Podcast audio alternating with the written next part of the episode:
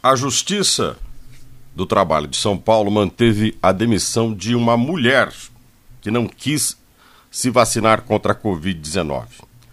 Ela era funcionária terceirizada de uma empresa de limpeza que atuava numa garagem de uma companhia de ônibus.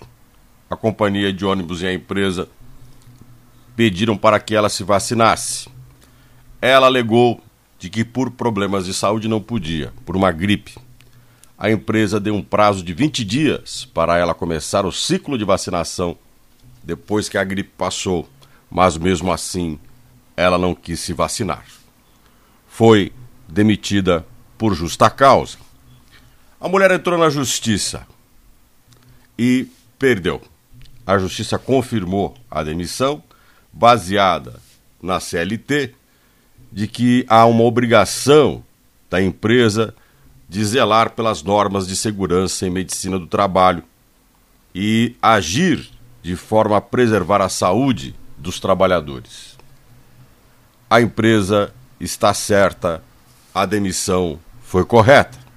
Aí você pode falar que e a liberdade de não se vacinar? Ela existe, mas há limite e consequências nos atos que nós tomamos pela liberdade que nós temos.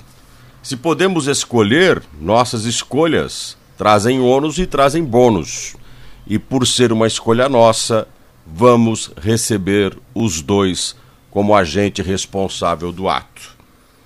Temos que ter ciência, todas as vezes que vamos agir, de que o nosso comportamento tem medidas que podemos ter e consequências e reações que não podemos controlar.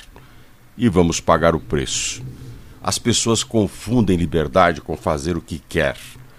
E a gente tem que entender que a liberdade pesa, porque ela tem uma consequência que nem sempre é o que a gente deseja.